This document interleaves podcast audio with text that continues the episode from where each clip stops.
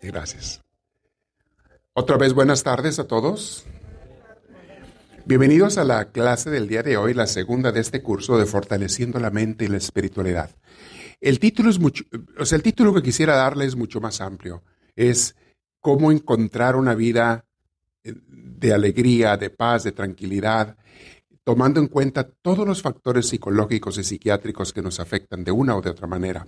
Vamos a hablar de la parte médica, ya, ya les expliqué la vez pasada, la parte de los psiquiatras, lo que han descubierto últimamente, me he puesto a estudiarlos mucho los últimamente.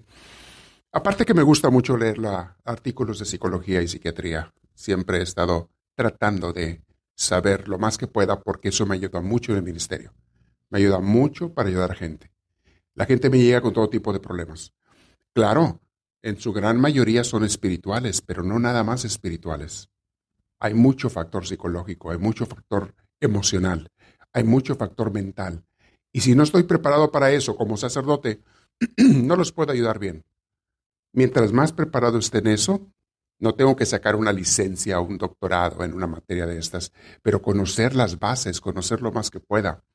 Estudiar lo que estudian los doctores también. Trato, claro, no todo, todo lo que ellos estudian, pero lo más esencial para mi ministerio, sí. He tomado cursos de consejería en universidades, he tomado Mm, como les digo, muchos artículos de qué es lo que está afectando a las personas. Y últimamente, como se han hecho descubrimientos psiquiátricos modernos, y qué bueno, me da mucho gusto porque hay más manera de ayudar a las personas al saber qué causa sus problemas y cómo evitarlo o cómo sanar. Y si a eso le aumentamos la parte espiritual, la relación con Dios, mis hermanos, hay mucha sanación. Y lo veo una y otra vez con gente que viene a consejería, con gente que está en problemas, con gente que escucha una enseñanza y cómo Dios los transforma y los cambia y los mejora. Lo estoy viendo. Es que esperemos en Dios que este curso nos ayude a mucha gente, que lo aprovechen bastante. Eh, todos ustedes. Vamos a comenzar con una oración.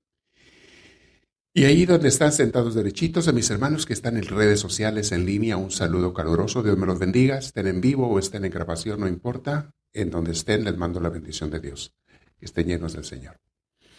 Y así sentados derechitos vamos a respirar profundo, pero con mucha paz, ya saben. Y comienza a invitar a Dios, dile Señor, te necesito, me haces falta. Vengo a tu presencia en esta oración con mis hermanos que estamos unidos en muchas ciudades venimos a tu presencia pidiendo tu luz tu gracia, tu amor. También, Señor, pedimos, si hace falta, tu perdón y tu fuerza para no caer más. Queremos estar con un corazón limpio, con un corazón lleno de ti. Bendito seas, Dios Santísimo, te damos toda alabanza, honor y gloria por los siglos de los siglos. Amén. Muy bien. Respiren profundo otra vez. Así rico en paz. Qué bien. Muy bien. No quisiera repetir lo que vi la vez pasada, si acaso lo menciono va a ser como referencia para que entendamos lo que estoy hablando ahora, pero sí tocamos muchos temas. Estamos en la introducción a este curso, pero poniendo las bases de la realidad social, de la realidad de las personas, cómo viven, cómo están la gente batallando con tantas cosas. Todos mis hermanos, eh, quiero que estemos conscientes de una problemática que se da para que de esa manera podamos ver cómo salir y cómo evitar caer en esos males. ¿Ok? Muy bien. Ustedes vieron un documental que les recomiendo muchísimo. Se lo recomendé cuando salió. Eh, salió en Netflix, creo que lo hizo Netflix, que se llama The Social Dilemma, el dilema social en español. Si no lo vieron, háganse un gran favor y véanlo. Te va a dar una luz tremenda.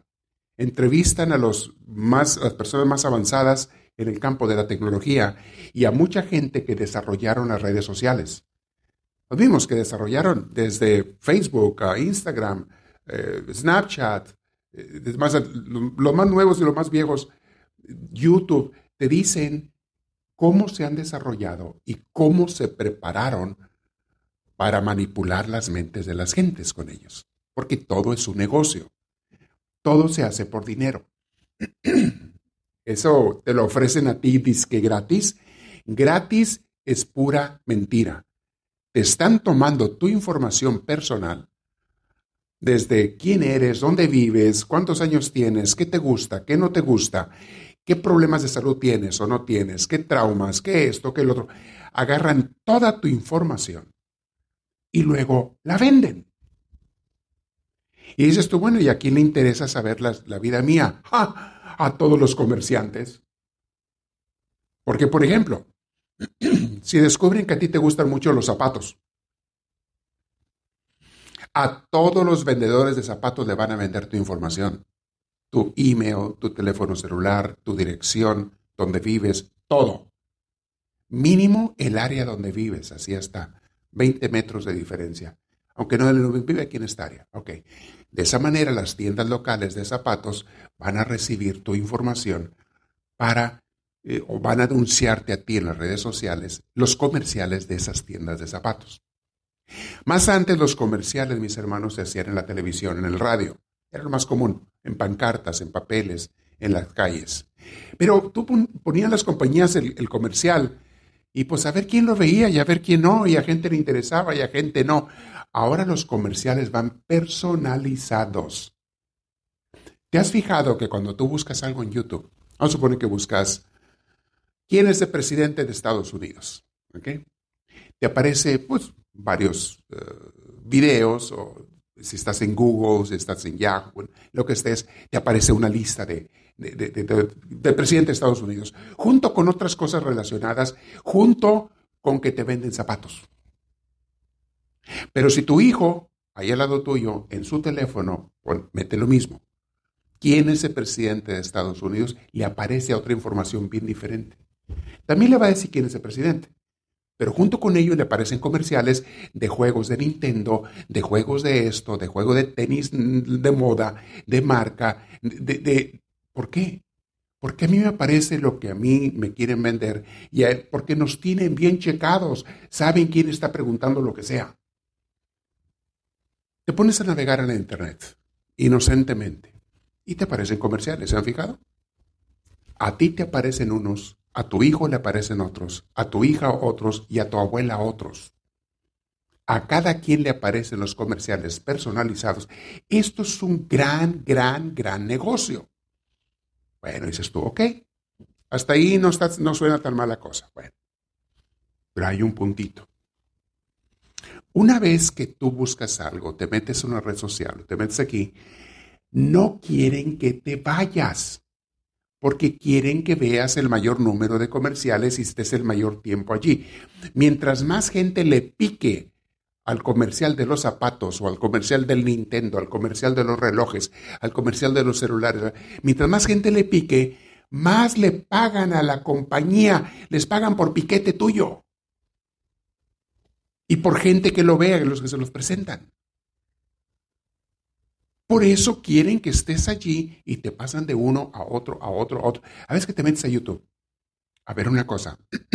Vas a ver recetas de cómo hacer tamales. Y aparecen muy buenos videos de cómo hacer tamales. Y de repente te aparecen dos, tres de tamales y luego te aparecen dos, tres de faldas y la moda del día saben que a ti te encanta eso porque ya has buscado antes eso y está marcado en tu, en tu número que te ponen, te asignan un número. Tú eres el 38F54RC7Z49, eh, número de computadora, cada quien tiene un número. Y saben que ese número, las computadoras, le gusta ver faldas y le gusta ver blusas y le gusta ver cosméticos. Entonces, junto con los videos, te aparece otro de una mujer que anuncia cosméticos, y otro de cómo te maquilles, y otro que dice las faldas que están de moda, y otro. ¿No se han fijado en eso? Y, empezaste a ver una cosa, y al rato ya estás viendo otra, y luego otra, y otra, y puras cosas que te interesan, y no te quieres ir. Y, habías, te habías conectado por segundo por, por cinco minutos, terminas estando cinco horas pegado al celular, viendo YouTube, o viendo videos, o viendo esto y lo otro. ¿No se han fijado en eso? Ese es el gran comercio. Ahora, tú puedes decir, bueno, pues yo controlo mi tiempo, yo voy a ver el tiempo que yo quiera. Mentiras. Y menos, mucha gente no tiene fuerza de voluntad. Hay gente que se queda hasta las 12 de la noche viendo cochinadas en Internet que no son esenciales. Y al día siguiente andan como zombies yendo a la escuela, yendo a trabajar, todos mal dormidos, mala salud, estresados porque se desvelaron viendo esas cosas. No es inofensivo. Luego, como te han presentado tantas cosas adictivas, ya no puedes, eso lo expliqué la vez pasada, ya no puedes aguantarte ni cinco minutos sin ver tu celular, sin ver tu pantalla, sin ver tu tableta, lo que sea. Y eso te lo hacen desde niños. Tú inocentemente le pones al niño una música para que se entretenga, un cuento de, no sé, de caricaturas para que se entretenga. Y tú, qué inocente lo que le estoy poniendo a mi hijo, mi. La pantalla no es tan inocente. Aunque la historia y el cuento sean inofensivos, el niño o la niña se están haciendo adictos a la pantalla. Y quien les pone a las criaturas desde que están de meses de nacidos, ya los hicieron adictos. A los ruidos, a las músicas, a las pantallas, a las luces, a las imágenes, a todo eso, ya no pueden estar sin ello. No se da cuenta la gente el mal que se están haciendo. Vean esa película, ese documental. Véanlo, por favor. Ahora, si ustedes dicen, no tengo Netflix, métete a YouTube para ver algo bueno. Búscale, ponle el dilema social. Si entiendes inglés, va a haber más material en inglés porque fue hecho en inglés. The Social Dilemma. Búscalo. Y te van a aparecer muchos YouTubes que te explican el fenómeno del dilema social. Me encontré un YouTube que se, en español que dice el dilema social resumen. Algo así como en 10, 15 minutos te dan la historia de todo lo que te va a decir el documental. Busquen así, el dilema social resumen. Si no vas a ver el video, por lo menos en 10, 15 minutos te explican todo de qué se trata.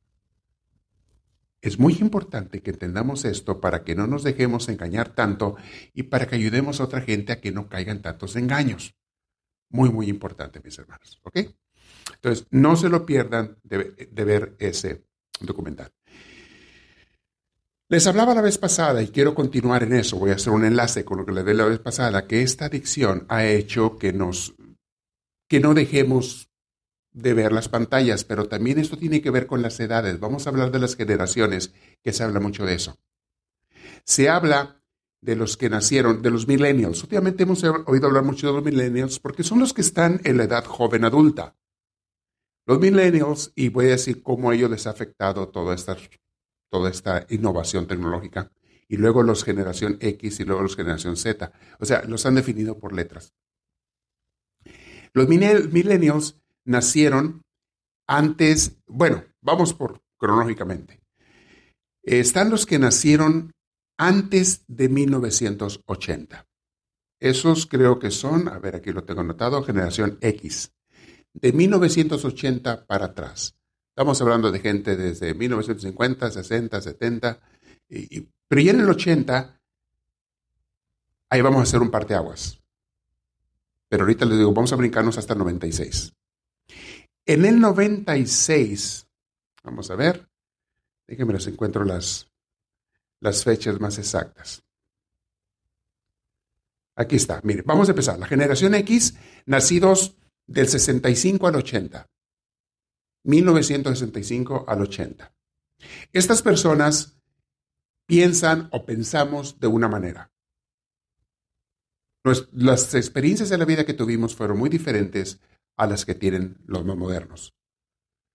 Más antes les expliqué la vez pasada, siempre la gente, no había cambio, de una generación a otra pasaban 50 años, 80 años, 100 años, 200 años, y la vida en los pueblos era la misma.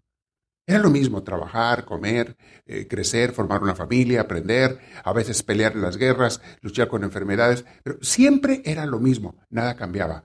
Hoy en día no. Ha habido unos cambios debido a la situación sociopolítica, eh, a todo ese globalismo que se ha dado. Ahora el mundo entero está conectado. ha habido cambios drásticos. Más antes la gente solamente conocía a los de su pueblo y se acabó. Y a veces conocías a los de otro pueblo, una persona, dos y todo, pero tu, tu vida era los de tu pueblo y se acabó. La gente no viajaba antes. Si acaso ibas de vez en cuando a otro pueblo, un pariente a verlo, a pie, carreta, caballos y te iba bien si eres rico. Luego nace la tecnología en el siglo XIX y empieza a haber trenes, después automóviles, después aviones. Ahora la gente de repente se conecta de un lugar a otro distantísimos en cuestión de horas. Ya están en otro lugar, en otro lado del mundo, si quieren. Antes para tú hablar con una persona era, en, lo tenías que ver cara a cara o escribirle una carta que iba a durar días o semanas en llegarle. Y luego si el otro te contestaba, pues otros días y semanas en contestar. Era la comunicación de antes. Hoy en día, mis hermanos, en dos segundos le picas al teléfono y estás conectándote con tu mamá que está a dos mil millas de distancia, a tres mil kilómetros. En segundos. La comunicación. Ahora, todo esto tiene sus lados buenos, pero también tiene sus lados malos. Y vamos a hablar de eso. Y qué bueno que nos quedemos nada más con lo bueno de esos avances eh, tecnológicos pero que rechacemos y evitemos los lados malos. Yo no estoy diciendo que las redes sociales tienen que ser malas, pero son sumamente peligrosas. Es como los cuchillos de cocina. Son buenos si los usas bien, pero muy peligrosos si los usas mal. No estoy diciendo que la tecnología sea mala, no, estoy diciendo cuidado. Y nos lo están diciendo los expertos, psicólogos, psiquiatras, de ver cómo la gente está afectando. Volvamos a las generaciones. Generación X, la gente que estaba más acostumbrada a luchar, a, salir adelante. Hubo un movimiento muy liberalista en los 60 con el movimiento de los hippies, se dio en Estados Unidos, se expandió a ciertas regiones del planeta. Eh, se creó un sistema, digo, se creó una, un, efecto social muy interesante, pero no me voy a meter en eso. El caso es que la, muchos de ellos, la generación de antes les tocó las guerras o a sus papás les tocó ir a las guerras. Era otra forma de pensar. No digo que sea mejor ni peor, simplemente diferente. Yo no voy a decir que el pasado es mejor que el presente, ni que el presente es mejor que el pasado. No, no. Estoy diciendo, son diferentes. Y cada generación tiene lo bueno y tiene lo malo. Y hay que descubrir lo bueno, sacarlo, utilizarlo y quitar lo malo que todo lo que podamos quitar, quitar las hierbas y dejar las semillas buenas del jardín. la gente de antes era un poquito más también trabajadora, tenían que trabajar para sobrevivir. No era tan fácil conseguir el dinero y la comida como hoy en día. Hoy en día, mis hermanos, es muy fácil conseguir un trabajo. En la mayoría de las partes, claro, hay situaciones, hay economías, hay épocas, hay regiones donde es difícil encontrar trabajo. Hay países que están quebrados por la situación política, por tantas cosas que hay ahí. Eh, claro que hay excepciones, pero los medios en el mundo están. En general, en las grandes ciudades, por eso se han hecho grandes ciudades, porque hay muchos trabajos. Antes no existían ciudades de un millón de, gente, de dos millones, de diez millones. Eso no existía. Ahora existe en muchas partes del globo. ¿Y cómo vive esa gente allí tan amontonada y todo? Aquí estamos haciendo una de esas. ¿Cómo puede vivir la gente tan amontonada? Pues porque hay trabajos en diferentes cosas. Y todo el mundo tiene un apartamentito, un cuartito, un algo, todo salvo raras excepciones. En mayor número cada vez la gente tiene un techo. Todo el mundo, todo el mundo tiene una comida. Todo el mundo, nadie se muere de hambre si no quiere en la mayoría de estas ciudades. La comida es mucho más fácil de encontrar hoy que antes. Antes la gente sí sufría para encontrar comida. Estoy hablando de 100 años para atrás. Tú lees los libros de historia, ves lo que los países pasaban. La comida no era tan fácil de conseguir. Había que trabajar duro para conseguirla. Casi siempre sembrar la tierra, cosechar o tener una artesanía, hacer un trabajo para que lo intercambiaras por comida. Y, y la comida era muy, les dije la vez pasada, muy austera. ¿Qué comías? Había una fruta o dos de temporada, unos vegetales o dos de temporada, eh, pan, había cosas genéricas, pero no era muy variada la cosa. Se dependía mucho en otros países del maíz y casi todo estaba alrededor del maíz. Pasa en los países como México. Casi todo estaba alrededor del maíz y después del frijol. Y son las comidas base. En los países orientales el arroz, porque se da mucho el arroz allá. Y la gente Casi muchos eso es lo único que comían. A mí me tocó conocer gente en mi pueblo, en México, donde me creé niño, que lo que comían todos los días era frijoles, tortillas y chile. Ah, y su botella de Coca-Cola. Que no faltara. Eso que no faltara. Porque el azúcar no podía faltar. Nos hacían adictos al azúcar. Pero yo iba a visitar a esos compañeros, amigos míos de la infancia, y siempre que iba, estaban comiendo eso. Rara vez, o sea, eh, comían huevos, ya era más difícil, a veces hacían arroz, a veces, muy rara vez comían carne, uy, eso era, te de cuenta, como una comida muy, muy rara, muy rica, muy cara, o sea, no, no. Era comida muy básica. Y compraban la fruta o sembraban sus vegetales en su patio y, y tenían algo de vegetales, pero muy escasa la comida. Hoy en día vas al súper, llega la gente con sus bolsas de mandado, con 20 cosas diferentes, con 30, y te hace luego de escoger entre miles de cosas que hay allí. Y escoges una cosa u otra, u otra, u otra, u otra. La gente come, comemos que bendito Dios es un contento. Nomás míranos. Por si no lo crees. No, hoy hay mucha comida, voy a hablar de eso. Había hay muchas cosas que no había antes, materialmente hablando. Voy a seguir mencionando eso. Entonces, la generación de antes le tocó luchar más. La generación, eh, ya le dije, la generación X es los nacidos del 65 al 80. Luego nos brincamos a la generación de los millennials, nacidos entre 1980 y 1996. Es la generación de los millennials porque son los que tocó, les tocó el cambio del milenio. nacidos entre 1900, eh, ¿qué les dije? No, estoy equivocado. Me equivoqué aquí al escribir. ¿O sí? No, sí, sí, sí, estamos correctos, ¿verdad? Sí, del 80 al 96. Los millennials. A esto les tocó, mucho aquí tenemos a muchos millennials, les tocó el cambio del el siglo y del milenio. Y luego tenemos a la generación Z, que son del 2012 para acá. ¿Estoy correcto? Porque de repente cambian, depende de quién le preguntes. A ver, me, me, brinqué los 80 y 90, ahorita les digo por qué. Les digo por qué. A ver, no, no, no. Ya, ya sé dónde está el cambio. Perdón, voy a corregir. Millennials del 80 al 96, generación Z del 97 al 2012. Z del 97 al 2012. ¿Quiénes de ustedes son de esa generación? Levanten la manopla. No tengo aquí ninguno de esos jovencitos. Míralo allá, que el viejito me dice que es... Tú eres de la generación anti... bueno, Ok. Ya, ya, me revolví con los números. Millennials, volvemos, del 80 al 96. Generación Z, del 97 al 2012. Y ya los más modernos, ¿cómo se les conoce? De 2012 para acá, son niños, ¿eh? es que a veces, según a quién le preguntes, los sociólogos les ponen diferentes nombres. Pero bueno, por ahí vamos. Ahora, hay una generación que quedó en medio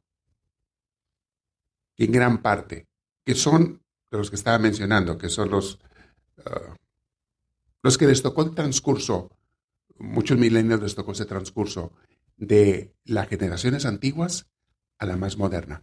Casi todos los que nacieron entre el 80 y 96, que van muchos milenios ahí, les tocó la transición de una generación a otra.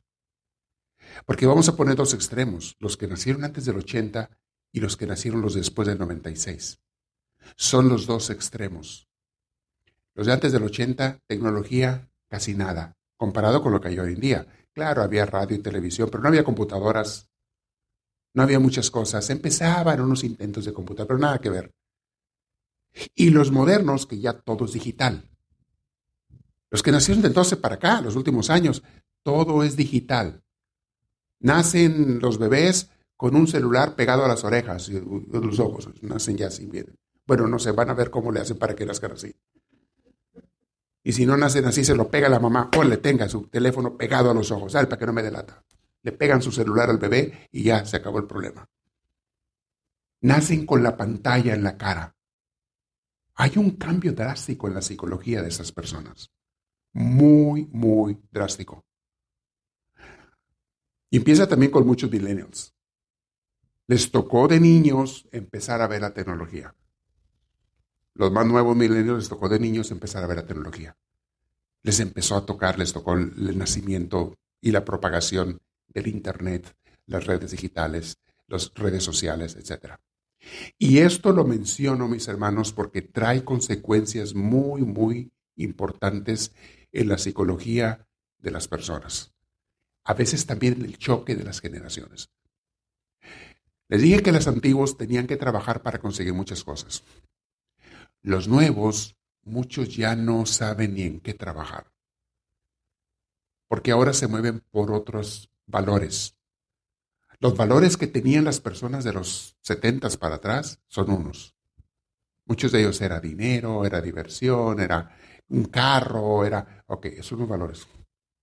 Pero muchos de ellos también pensaban en formar una familia, tener un hogar, tener hijos, un trabajo estable, etc. Hoy en día ya no saben los jóvenes qué quieren, porque ahora todo es sensaciones. Si desde niño te comienzan a dar placeres con las imágenes y los sonidos, llega un momento en que todo lo que quiere tu cerebro son placeres de todo tipo. Y lo vas a buscar en todas las cosas. Muchos de ellos hasta caer en las drogas de una manera como nunca se había caído antes. Hace muchos años que existen las drogas, pero no al nivel en que existen hoy en día. No se consumían en porcentaje de personas a como se consumen hoy en día. Y no había el número de muertos por drogadicción y de personas afectadas, por muchos años no había, como los que hay hoy en día. Está viendo las estadísticas del, las últimas fueron del 2020, creo que fueron del 2020 las últimas de la CDC, del Centro, Center for Disease Control y otras organizaciones norteamericanas. En este país, de sobredosis de droga en un año, murieron 70 mil personas por sobredosis de droga. 70 mil personas, más que las que murieron en muchas guerras que ha tenido Estados Unidos. En un año. Gran número de ellos jóvenes. ¿Esto por qué?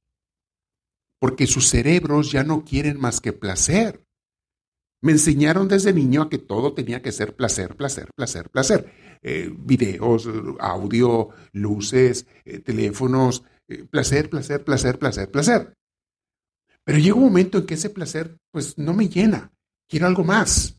El cerebro nunca se satisface. Entonces empiezan a ir a los estupefacientes, se empiezan a ir al alcohol, se empiezan a ir a un sexualismo desordenado, libertinaje sexual, se empiezan a ir a las drogas de todo tipo y hoy en día que están tan a la mano, que aparte se han hecho muy accesibles las drogas, una pastillita, te las venden donde quiera.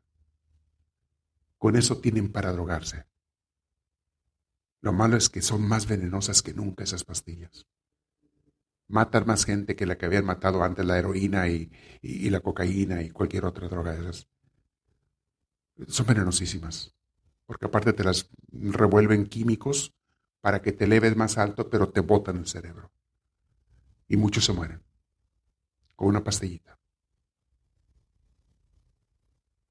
70 mil en un año. ¿Qué está pasando? Todo es factor de la nueva cultura que estamos viviendo, que mucho es afectada, les digo, por la educación o falta de educación en la casa, por la falta de valores espirituales, porque es una realidad, aunque no lo queramos reconocer. No hay valores espirituales. ¿No se les enseña a los niños a amar y, respetar a Dios? Ya no, como antes no. Ya no hay una vida espiritual, una religiosidad sana, eh, valores cristianos, valores humanos, los que tú quieras, ya no se enforzan. ¿Qué es lo que los niños nacen creciendo, aprenden desde chiquitos hoy en día? Y los jóvenes a buscar placer, placer, placer, placer. Entonces cuando le dices ahorita a un joven, oye, ¿qué carrera te gustaría estudiar? Su mente rápido piensa, ¿cuál me va a dar más placeres? Oye, ¿te quieres casar o no te quieres casar? Espérame, espérame, ¿me va a dar eso placeres o me va a dar dolores de cabeza? A ver, déjame ver a mis papás. Ay, no, no me quiero casar. Porque todo lo que busco, ¿en qué voy a trabajar? No sé. Ando buscando que me da más placer. Y si voy a una empresa a trabajar y de repente hay cosas que no me causan placer, mejor me salgo y me cambio a otra. Hay mucho material, pensé que iba a terminar hoy, pero no creo. Déjame lo sigo. Vamos a ver también, mis hermanos, hoy la, la, bueno, lo voy a mencionar de paso porque he hablado de esto mucho en el pasado. La importancia de las actitudes. Me cambié un poquito de tema, pero es continuación de este curso, cómo vivir mejor, cómo tener una mente sana, fuerte y una espiritualidad sana y fuerte. Una cosa que he mencionado mucho en cursos anteriores, las actitudes. Deja de estar pensando mal de todo y de todos y comienza a pensar bien un poquito más de las personas y de las cosas. Deja de estar recordando cosas negativas de los demás y comienza a ignorarlas, a tirarlas a la basura. Claro, te vas a proteger para que no te dañen, estoy de acuerdo. Si alguien te hizo daño, cuídate, no te la rimes. Pero trata de no vivir de los recuerdos negativos. Trata de ver a las personas más por las cosas positivas. Para eso necesitas un cambio de mente, actitudes, formas de pensar, convicciones, ideologías. Aquí entra mucho la fe de Cristo de nuestro Señor. Cuando seguimos las enseñanzas de Cristo nos enseña a cambiar nuestra actitud. Deja de ser una persona negativa, que siempre está buscando cosas negativas, problemas, dificultades, conflictos, mortificaciones, porque eso te afecta a tu cerebro, te afecta a tu estado de ánimo, tus emociones. Comienza a buscar cosas más positivas. Cambia tu forma de pensar, como aquel curso que les di una vez. Cambia tu forma de pensar y cambiará tu forma de vivir. Cambia, mejora. Otra cosa que les he explicado mucho, lo voy a mencionar de paso, porque eh, en, el libro de, la doctora Rojas menciona estos puntos y se me hace bien interesante que yo he hablado de esto muchas veces. Ella menciona también eh, que la felicidad se aprende. Les he dicho yo eso, la felicidad se aprende. Nadie nace aprendido. Todo lo que le estoy diciendo de cambiar actitudes, cambiar mentalidades, dejar cosas que nos hacen adictos, no dejarte llevar por ese tipo de drogas, ningún tipo de drogas, todo eso te va a hacer una persona más libre, más sana, con una mente más en paz. Esos muchachos que están adictos desde niños y jóvenes y también adultos que están adictos a los electrónicos, no me digan que tienen una mente sana, porque no la tienen. Tenemos muchos conflictos cuando tenemos una adicción, la que sea. No eres libre, no disfrutas la vida, no respiras por usar una imagen. No respiras el mundo, la naturaleza, lo que tanto hemos visto en los cursos de misticismo. No captas las bellezas que Dios te da. No captan ni a las personas, porque hasta las personas las vemos de acuerdo a ver qué placer me causa esa persona. A ver qué placer me, me da. Ya no ves a las personas. Ya no amas a las personas, sino que las buscas con interés. Todo esto, mis hermanos, lo está trastornando. Vamos a seguir hablando. Y les digo porque en esta generación donde estamos, desde niños hasta adultos y viejos, estamos viviendo una cultura de mucho materialismo como nunca antes. Sí, siempre ha habido materialismo, pero no como ahora. Siempre ha habido vicios, sí, pero no como ahora. Siempre ha habido adicciones, ya sabemos, pero no como ahora, a ese grado. Y nunca habíamos sido tantos tampoco. Ahora somos hormiguero en el mundo. A donde vayas es un hormiguero de gente. Eso también afecta, de alguna manera. Tanta, tanta, tanta gente. Y si la gran mayoría de la gente me está influenciando con cosas negativas, antes había una persona negativa en el barrio, en el pueblo, o dos, y había cinco positivas. Eh, pues ignorabas esas dos. Ahora te encuentras a 100 personas negativas en el día. En el trabajo, en la escuela y sobre todo en el Internet. Es otra cosa que te está afectando las redes sociales. Encuentras a tanta gente mala, a tanta gente dañada, poniendo cosas tan sucias, tan malvadas, tan despreciativas. Hay chamacos que se quitan la vida porque en el Internet, en las redes sociales, les, dijeron cosas feas. Les hicieron, le bajaron la autoestima. Han salido mucho en las noticias. Niños de 12 años, de 13 años que se suicidan. Porque gente que ni siquiera conocen les puso comentarios negativos en la red social. O sea, la capacidad de hacernos daño unos a otros con los celulares se ha acrecentado especialmente para las personas que no tienen mucho criterio y mucha inteligencia o formación intelectual. Se dejan afectar por todo eso. Si a ti, por ejemplo, el abrir tu red la que estés, Instagram, Facebook, Twitter, la que quieras. Si al abrir tu red y leer algo y luego cerrarla después de no sé cuánto tiempo, te queda un sabor amargo y no te pasa una vez, te pasa dos, te pasa tres, te pasa varias veces, ¿qué estás haciendo abriendo esas cochinadas? Si te queda por lo que viste, por lo que leíste, por lo que oíste en esas redes, si te queda un sabor no agradable, no te queda paz en tu corazón, ¿para qué estás abriendo esas cochinadas? Vete a visitar al, señor, a la señora, al viejito que ocupa ayuda, a tu vecino, a tu amigo, a tu amiga, que sabes que es buena influencia para ti, a tu familiar. Vete a convivir mejor un tiempo con esa persona o llámale por teléfono o ponlo en, en videocámara, como tú quieras. Mejor que estar viendo cosas que no te dejan nada bueno. Y si tu mente queda sucia, intranquila, después de ver lo que viste en el Internet, ¿por qué lo vas a seguir haciendo? ¿Que eres masoquista? ¿Que te quieres destruir y hacer sufrir tú solo?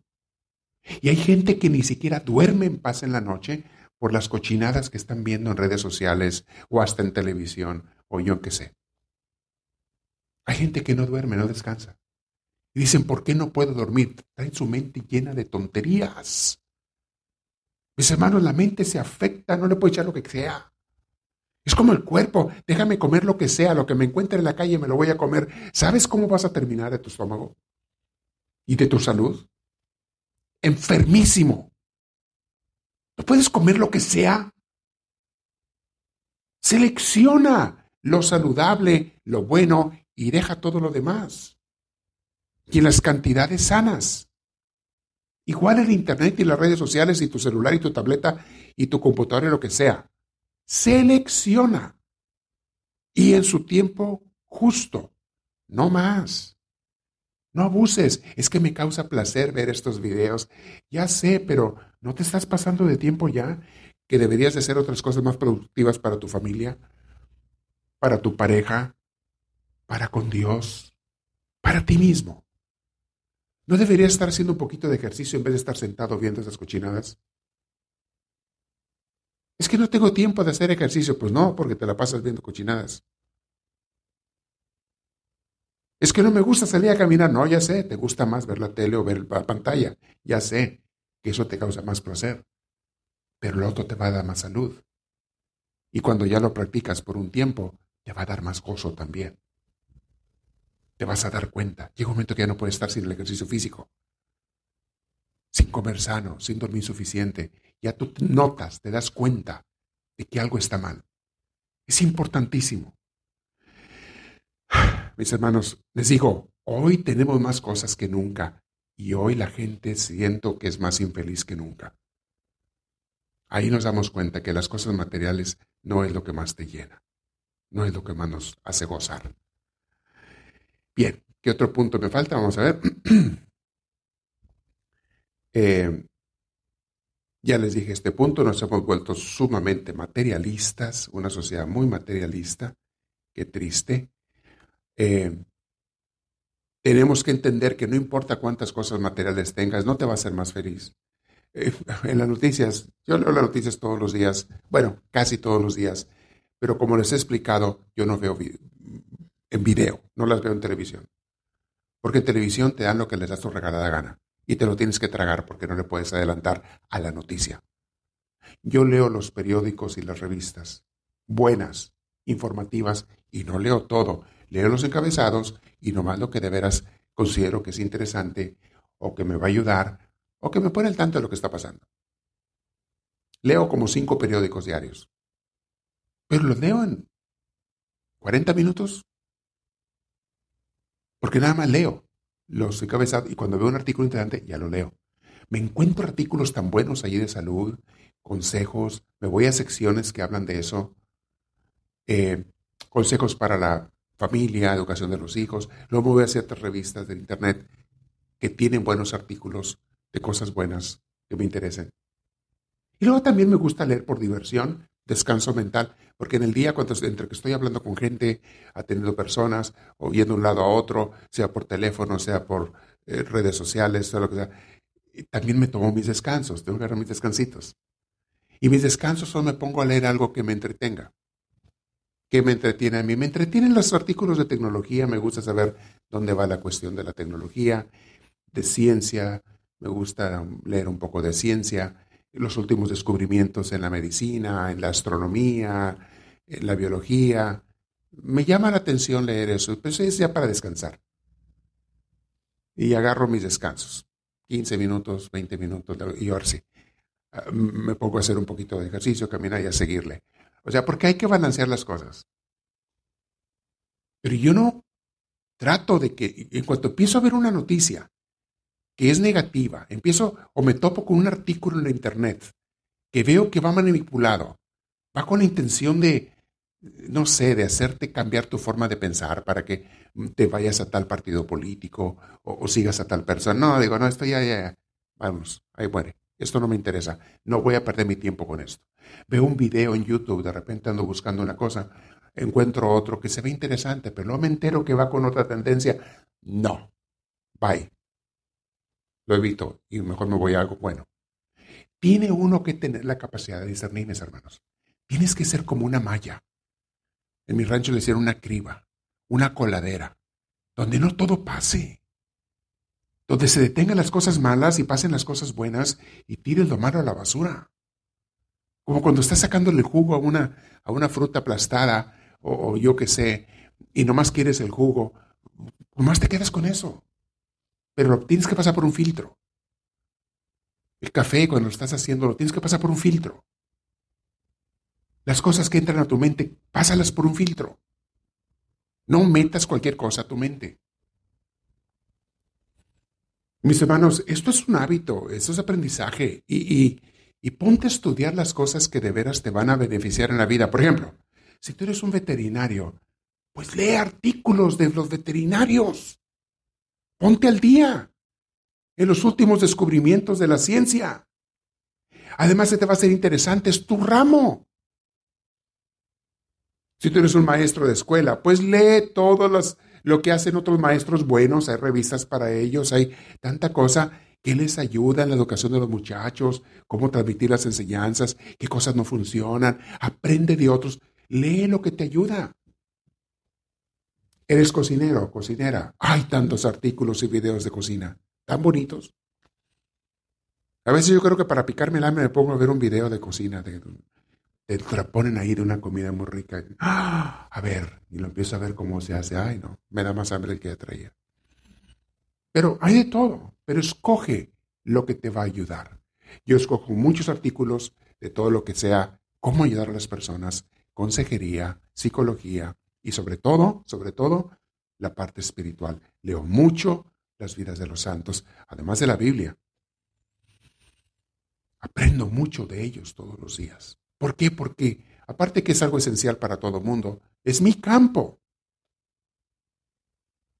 En estos días una persona me quiso empezar a alegar con la cuestión de las supersticiones. De repente han, han, oído hablar que unas personas andan con que, que las piedritas y que las piedritas de no sé qué son buenas para traer la suerte y las otras piedritas azules que te traen la salud y las otras piedritas espantan al chupacabras y las otras piedritas de...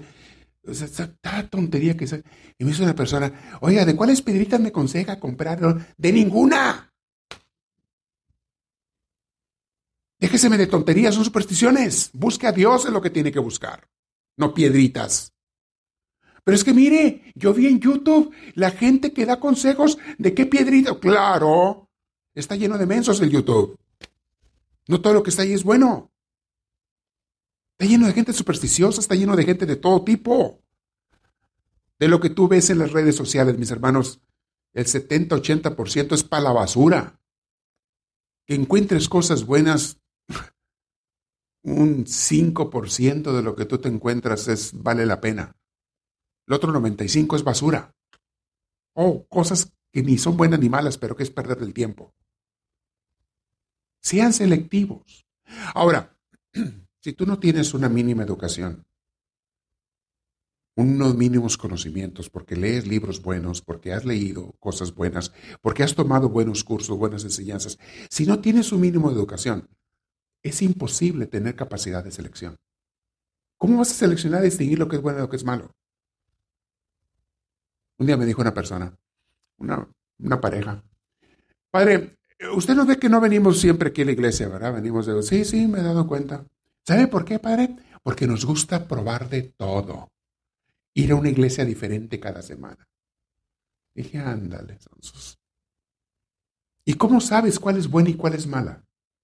No, no, nos gusta conocer de todo. Ah. Como el que va a comer de todo, pues permíteme decirte que va a terminar bien enfermo. Enfócate en algo. Aprende a distinguir y si no sabes distinguir, pregúntale a una persona que tú sabes que sabe. Es que voy a la farmacia y voy a comprar de todo, a ver cuál me funciona. Déjame probar todas las pastillas diferentes y todas las medicinas diferentes. Las voy a probar a ver qué efecto me hacen. No, mi hijo va a terminar muerto en unos cuantos días. Pero son medicinas, ya sé, pero no son para ti. Ni te van a hacer bien a ti todas. ¿Cómo que andas probando de todo? ¿Cómo que andas? Ubícate. Encuentra dónde Dios te pone, te quiere y qué te enseña. Y si ya te demostró Dios, mantente firme. Deja de andar probando de todo. Vamos a ver más adelante uno. Esos son los problemas de hoy en día, que la gente anda queriendo probar de todo. Muy bien. Mis hermanos, la gente, les dije, anda buscando por todo eso que hemos, nos ha metido en la cabeza de puros placeres sensoriales. La gente anda buscando puro placer sensorial. Y alguien puede preguntar, bueno, si los placeres sensoriales, o sea, las cosas que me causan placer a mi mente o a, mis, a mi cuerpo, si esos no son los que me van a llevar a la felicidad, entonces, ¿qué es? Déjame decir una cosa. Lo que te va a llevar a la felicidad, mi hermana, mi hermano, es el ser aquel, aquella persona para la que Dios te puso en este mundo. Ser aquello con tus cualidades y talentos para lo que Dios te puso. Definido con esta frase que les repito seguido. ¿Para qué venimos al mundo? Para ser felices, haciendo felices a los demás con los talentos que Dios me dio. No quieras ser algo que tú no eres, porque eso te va a hacer infeliz. No quieras tener cosas que otros tienen, nomás porque ellos las tienen, porque no es garantía de felicidad para ti. Deja de estar ambicionando todo y ve qué es lo que Dios sí te da y sí quiere para ti, te va a hacer feliz por poner una comparación. Un venado va a ser bien feliz en esta vida mientras sea un venado y haga lo que hacen los venados. El día que el venado diga, no, no, yo no quiero ser venado, ya sé, pero yo quiero ser coyote. Y ahora me voy a portar como los coyotes y voy a tratar de aullar como los coyotes y me voy a ir a juntar con puros coyotes y voy a tratar de vivir entre ellos y voy a comer lo que ellos comen. ¿Tú crees que ese venado va a ser feliz o le va a ir bien en esta vida? Ni va a ser feliz, ni le va a ir bien. Los mismos coyotes se lo van a comer. Porque no es coyote. ¿Qué tal si dijera una jirafa allá en la selva del África? Pues mira, yo estoy grandota y pescuezonota y todo esto y todo, pero a mí se me antoja más, a mí se me antoja más ser un león. Yo como que quiero ser mejor león y de aquí en adelante voy a portarme como león, voy a aprender lo que hacen los leones y voy a vivir como león. ¿Tú crees que esa jirafa va a ser feliz? Va a ser sumamente infeliz. Sé lo que tú eres para lo que Dios te puso en esta vida. Hoy en día una de las cosas que tenemos de los problemas es que la gente quiere un día ser una cosa y otro día quiere ser otra y otro otra y otro otra. Al cabo se vale. Se vale. Hoy soy hombre, mañana quiero ser mujer y pasado mañana ni hombre ni mujer. Voy a ser non-binary. Y luego decido si al siguiente año quiero ser otra vez hombre o me decido mejor a ser mujer o mejor ¿sabes qué? Déjate de payasadas. Sí, sí, hay gente que es homosexual de nacimiento, eso lo respetamos totalmente. Hay gente que nació con la tendencia homosexual y se respeta 100%. Es un fenómeno biológico que en otra carrera, en otra, en otro tema con doctores se puede explicar. No tiene nada que ver, se respeta.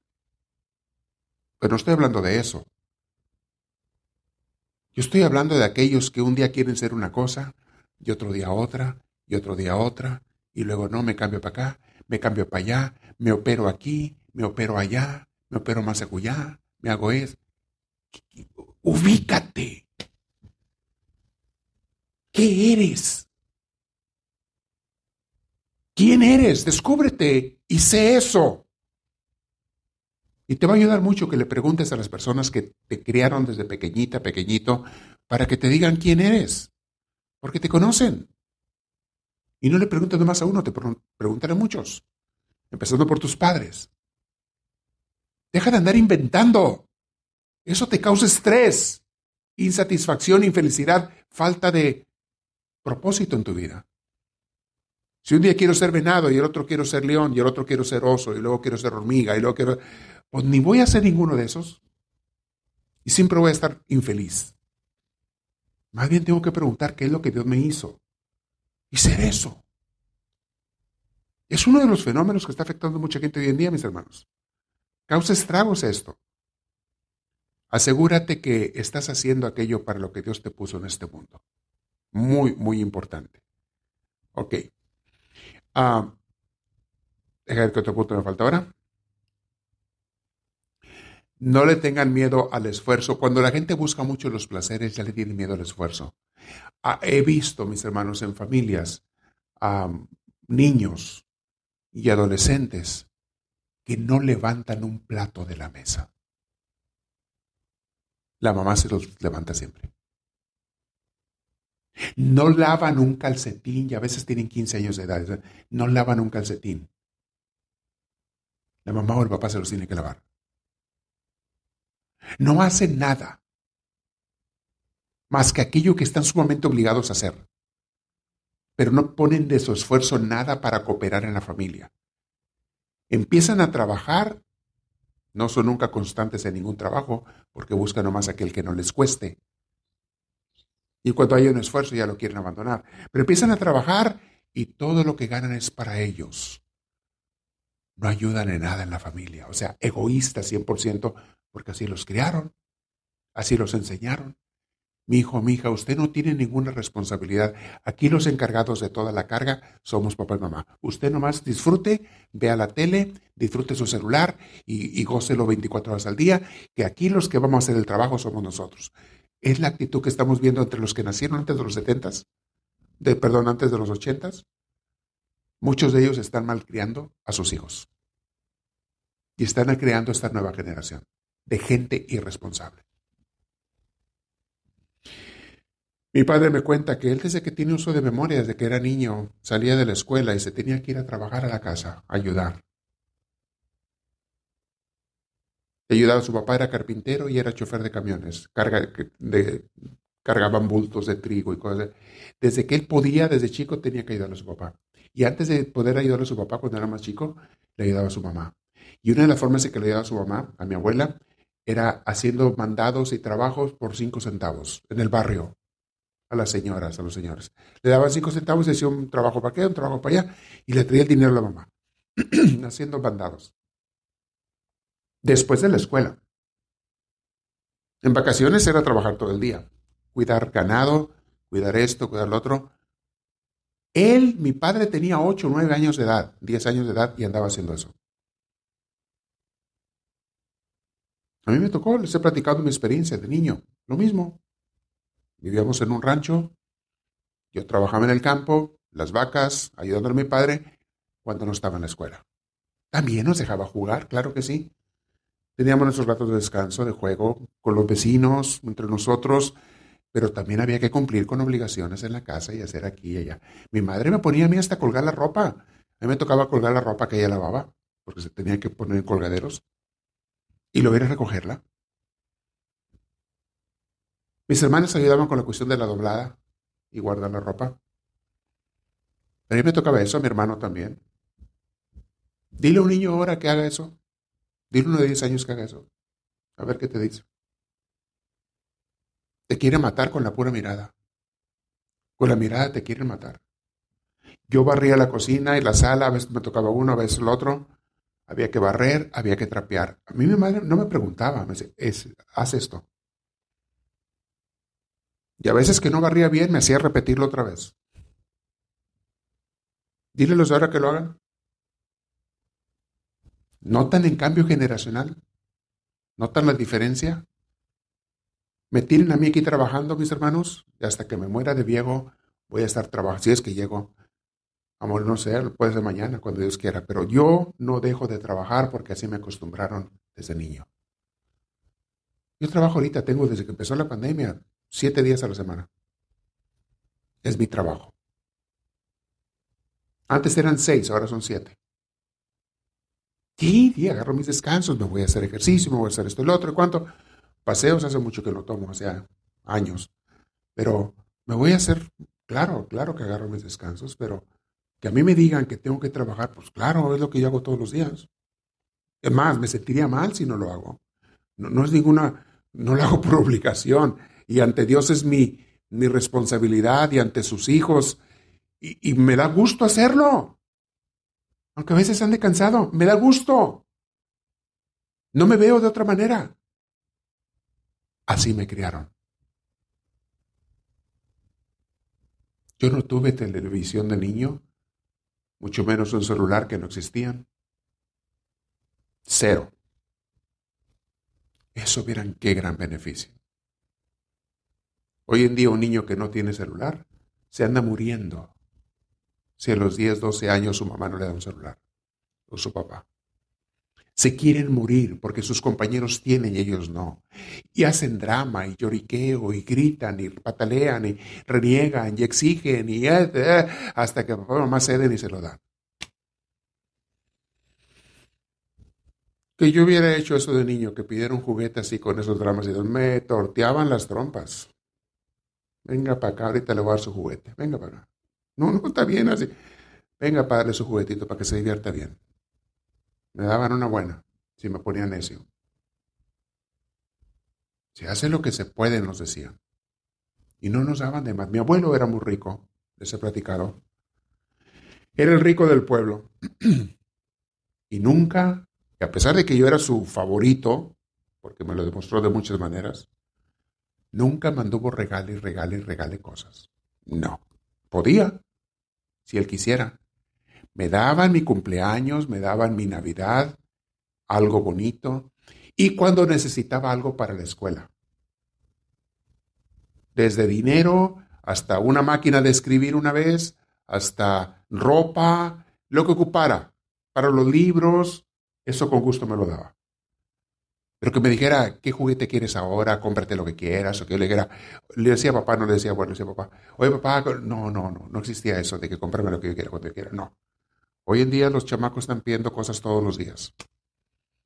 Y todos los días quieren comprar algo y tienen ya acceso a la cuenta de Amazon. Y los papás ceden y les compran todo todos los días. Y dime si son más felices.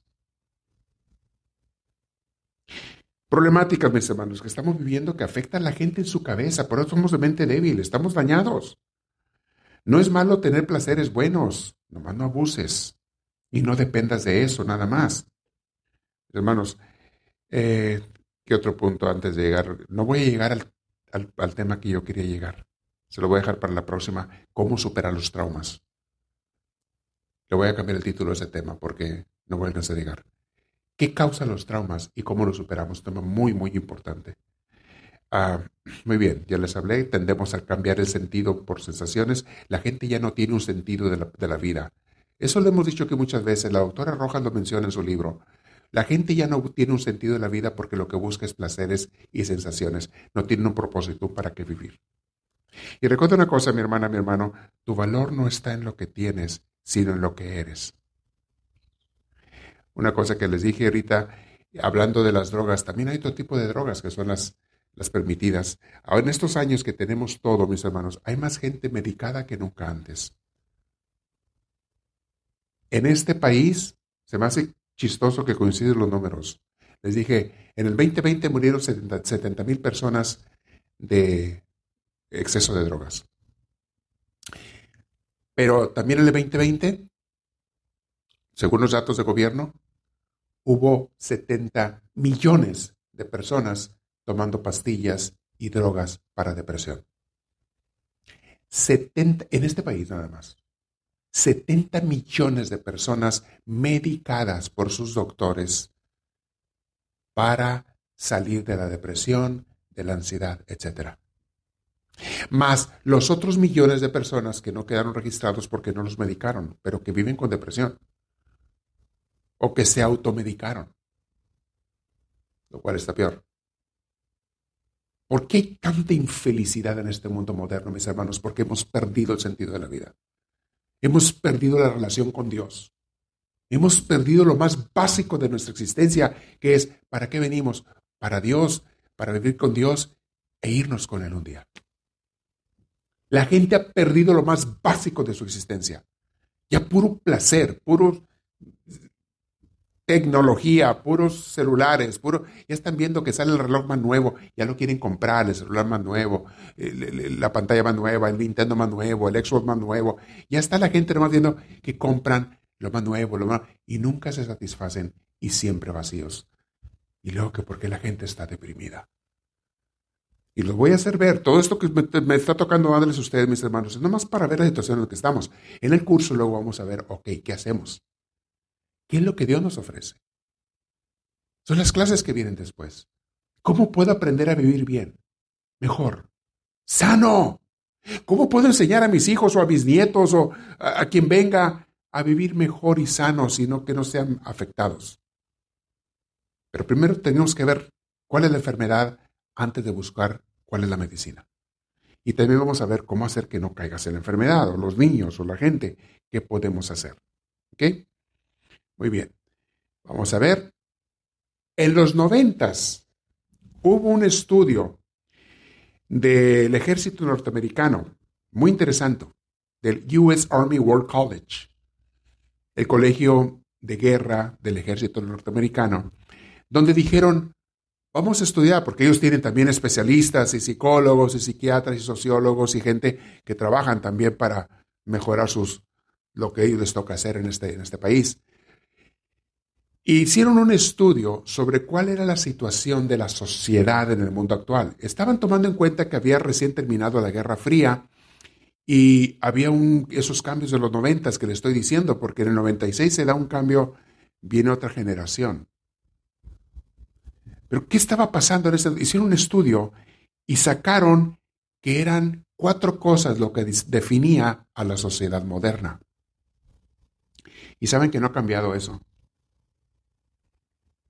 Y las iniciales en, en, español son V-U-C-A, buca, que quiere decir la sociedad vive en mucha volatilidad, incertidumbre, complejidad y ambigüedad. Voy a explicarlas. Esas cuatro problemas y características son las que invaden a la sociedad actual, al mundo actual. Y esto se da, ellos lo definieron para Estados Unidos y los países europeos, pero se aplica a gran parte del mundo. La volatilidad, ¿qué significa? Que nada dura, todo cambia inmediatamente. Todo cambia muy rápidamente. Nada es estable en la sociedad moderna. Las noticias cambian todos los días. Y los escándalos siempre inventan uno nuevo. Y los personajes cambian, y los artistas cambian, y las modas cambian, y los gustos cambian, y, las, la tendencia de la noticia cambia. Ahorita, ¿qué noticia está de moda? Porque agarran sus, escándalos, sus noticias.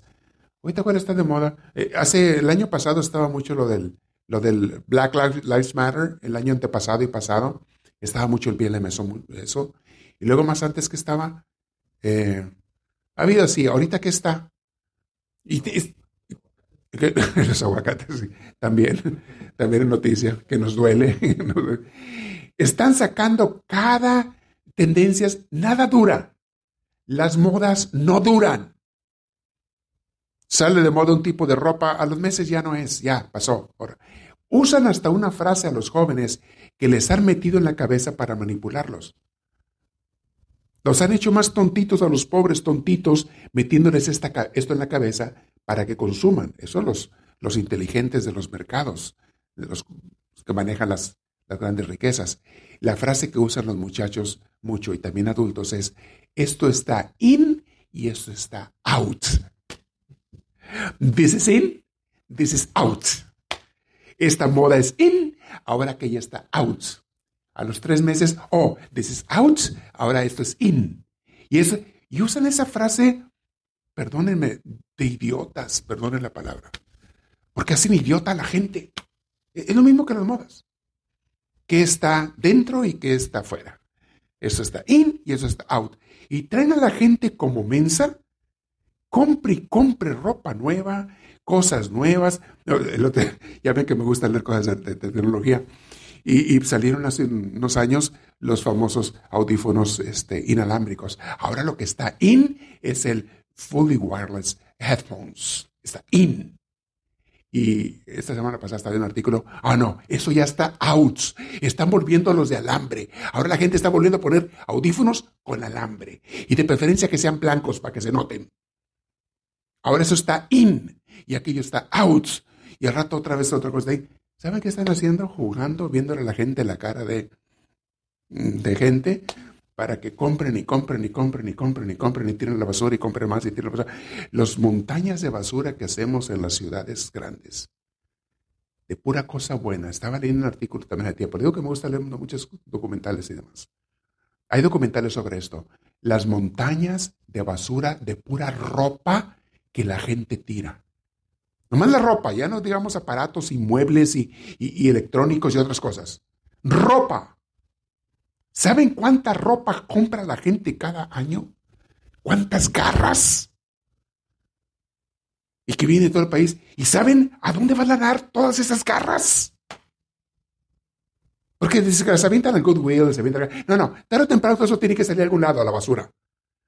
Hay montañas y montañas en lugares, hay cañones en algunas ciudades, en algunos países, llenos de puras garras.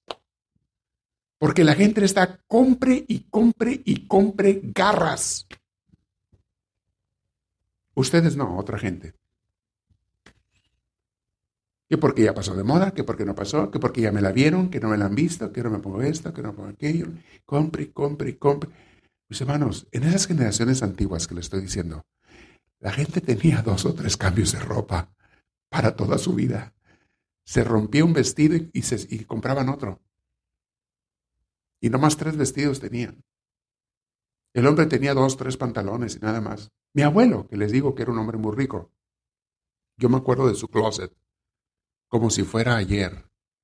Se abría con unas puertas de madera, esas corredizas, tenía un agujerito así, que le metía el dedo con una chapita así dorada de metal, le metía el dedo y abría una puerta para un lado y para el otro. El closet diría, ¿qué sería? Dos pies de, de fondo, unos 60 centímetros por unos seis pies de ancho. El closet de mi abuelo y de mi abuela. La mitad era de mi abuela, la mitad de mi abuelo. Mi abuelo tenía, no se me olvida, él usaba puros pantalones caquis. Nada más. Tenía como cuatro o cinco así, bien dobladitos. Mi abuela se los tenía bien planchaditos. Bien dobladitos, pero como cinco pantalones. Le gustaban mucho las camisas blancas y a veces se ponía unas rayaditas. Tenía como cuatro o cinco camisas mi abuelo. Tenía dos pares de zapatos. Él usaba botines, no zapatos, botines de piel, unos negros y otros cafés. Un saco para las fiestas especiales que nunca lo vi con el saco puesto. Mi abuela igual, tenía como tres, cuatro vestidos o cambios de ropa. En, los closets de abajo tenían la ropa interior, que tenían sus calcetines, pero poquito, poquito, bien acomodaditos. En ese closet chiquitito estaba toda la ropa de mi abuelo y mi abuela. Y desde que yo los recuerdo de que yo, ahí me crié yo de bebé, ahí fue donde tengo mis primeros recuerdos, hasta que muere mi abuela en el 2000, se murió el año 7 por ahí. Yo siempre recuerdo, eso nunca cambió. Claro, se les rompió un pantalón, compraban otro. Se les rompió un vestido, compraba otro. Pero no compraba de más. No compraba dos, no compraba tres. Compraba uno para reemplazar el que se rompió. Mi abuelo igual. Los zapatos que ya que se les despegaba la suela, llévelos al zapatero, se los arreglaba el zapatero. Le duraban años a mi abuelo los zapatos. Quiero comparar el closet de mis abuelos con el que tienen ustedes en su casa o con el mío. Tiene uno más garras y garras y garras y garras. ¿De veras necesitamos tanto? De ver, lo que más me entristece es que dependamos de eso. Entonces, la volatilidad, el primer defecto. Voy a terminar nomás mencionándolos. No me alcanzaría a verlos. Segundo de, de, nuestra sociedad. La volatilidad es que todo cambia, modas y demás. Segundo, la incertidumbre. Pocas cosas son predecibles. Las cosas pasan sin que la gente sepa que van a pasar. No sabe lo que va a pasar el próximo año o la próxima temporada. No hay seguridad de nada. Hoy tengo trabajo, mañana mi fábrica puede quebrar. Hoy tengo un negocio, nadie me garantiza que en cinco años aquí esté el negocio. Hoy está esta persona conmigo, mañana quién sabe. Hoy tengo estos vecinos, en un año ya no estarán, o yo no estoy. Hoy vivo en esta ciudad, en otro vivo en otra. En otro año vivo en otra. Hoy es, nada es estable. Todo es, es pura incertidumbre. No tenemos certeza de nada hoy en día. Tercero, la complejidad. Las cosas ya no son simples y fáciles de entender, todo es sumamente complejo. Todo el mundo está interconectado y lo que afecta en un lugar afecta en otro, lo que pasa en uno afecta al otro lado. Cuando la caída económica del 2008, ustedes se acuerdan, la caída fue en Estados Unidos. Y fue nada más para los bancos, que habían hecho préstamos a lo loco. Para casas, ni siquiera los préstamos de carro o préstamos de, de trabajo, préstamos de empresas, esos no fueron el problema. Fueron puros préstamos para comprar casas. Bancos. Se les cae su chiste, su economía artificial que estaban haciendo. Se cae, afectó al mundo entero. No nomás a bancos, a fábricas, a empresas, trabajadores, la gente se quedó sin trabajo, las empresas cerraron. Y, que dijeras tú, bueno, nomás en Estados Unidos. No, no, no, no, no, en todo el mundo. Este mundo es tan complejo, mis hermanos, que pasa una cosa y en todos lados salen afectados. Un chinito fue a comerse un murciélago crudo allá en China. Dijo, a mí me dijeron que los murciélagos crudos eran buenos para hacerse un hombre, para ser más hombre.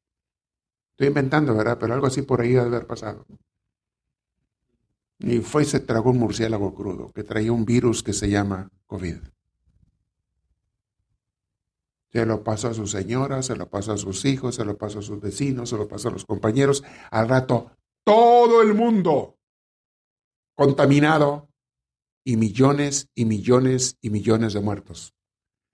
Y pleitos sociales, pleitos políticos, porque si me vacuno o no me vacuno, que si es bueno, que si es malo, que los que sí se vacunan, que los que no se vacunan. Hoy leí un artículo en un periódico que la gente en Estados Unidos cada vez está más polarizada entre los demócratas y republicanos, liberales y conservadores. A tal grado que se están haciendo ciudades de puros demócratas y ciudades de puros conservadores.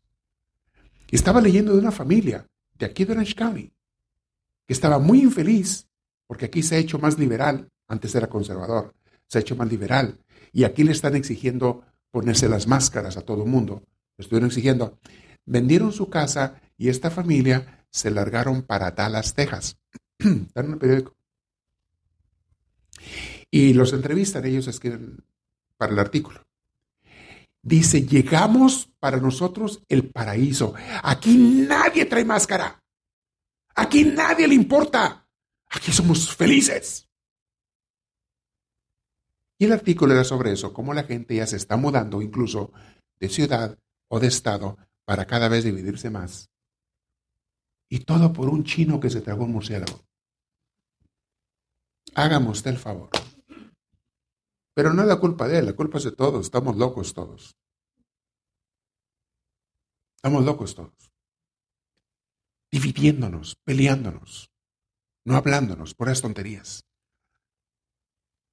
La complejidad. Nada se sabe ya cómo está la cosa ni qué va a pasar. No se entienden muchas cosas ya.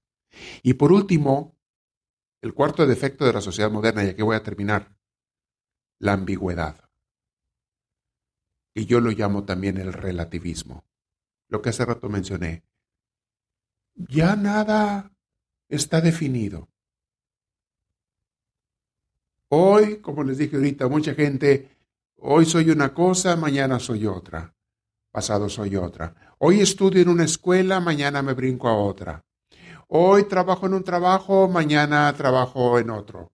Hoy le pego por el lado de la carpintería, mañana le pego por el lado de la cocina. Hoy esto. Antes el que era cocinero era cocinero hasta que se moría de viejo.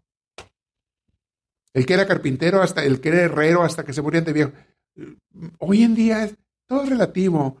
Puede que, puede que, puede que. Puede que hoy sea esto, puede que mañana es otra cosa, puede que, puede que ahora te quiero y mañana ya no te voy a querer. Puede que ahora me caso contigo, pero dentro de un año, quién sabe, a lo mejor te largo me consigo otro, me consigo otra. Relativismo, ya nada es permanente. Todo es, hoy, hoy sí te quiero, mañana ya no te quiero. Hoy me haces sentir bien, luego ya no me haces sentir bien. Hoy, hoy me haces feliz, luego no, mejor te voto. Hoy eres mi amigo, ya no eres mi amigo. Hoy eres... ¿Se fijan? Esa inestabilidad, ese relativismo, esa ambigüedad de que nadie se define por nada, está causando un caos en la psique, en la mente de las personas, en la sociedad, en las familias. Los ubico en el curso otra vez. Estamos viendo la problemática actual para luego pasar a las soluciones. Es el tema que va a seguir. Yo pensaba terminar hoy, pero no, voy a continuar la próxima con lo que les tengo que dar. Y luego viene, empezamos con las soluciones. Pero primero reconozcamos qué está pasando, para que se ubiquen, ¿ok? ¿Dónde vamos en el curso? Aquí termino hoy, nada más les repito las cuatro cosas que les dije, la que hay en la sociedad actual, la volatilidad, la incertidumbre, la complejidad y eh, la ambigüedad. Nada dura. Quiero saber si hay preguntas por ahí, que levanten su mano. Si alguien tiene una pregunta, les arriman el micrófono, por favor. ¿Tiene? ¿Se está captando lo que estoy hablando? ¿Sí? Ahora, pueden decir ustedes, ay padre, este tema está medio deprimente, sí, esta parte del tema es deprimente un poco porque estamos viendo las cosas que están mal, pero tenemos que ver cuál es la enfermedad para luego ver cuál es la medicina. ¿Ok? No es nada agradable descubrir que hay cosas que están mal. En nosotros, en la sociedad, en nuestras familias, no es agradable, pero es indispensable para empezar a vivir mejor y a vivir bien como Dios manda, como Dios quiere. Sanar esa mente, sanar las emociones. ¿No hay preguntas el día de hoy?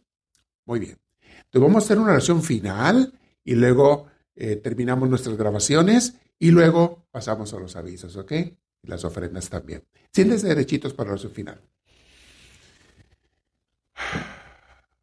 Dios mío, hoy en este día, conforme estamos meditando en estas realidades que estamos viviendo. Te pedimos, Dios, que nos abras los ojos de la mente, sí, pero también del corazón, para saber qué es lo que tenemos que cambiar para ser mejores contigo y para ser mejores seres humanos y para estar más en paz contigo y con los demás también, Señor. Danos la luz. Y esta noche te pido, mi Dios Santísimo, que nos llenes de tu bendición, de tu paz, de tu sabiduría, que tanto nos falta. Y en esta noche también, mi Dios, para mis hermanos que están aquí presentes, yo les doy la bendición de Dios Todopoderoso, a ustedes y sus familias, mis hermanos que están en redes sociales, en otras ciudades, viéndonos en vivo y en grabación, reciban totalmente esta bendición también. Los bendigo en el nombre del Padre, del Hijo y del Espíritu Santo. Amén. Respiren profundo, mis hermanos. Me despido, mis hermanos, redes sociales. Hmm?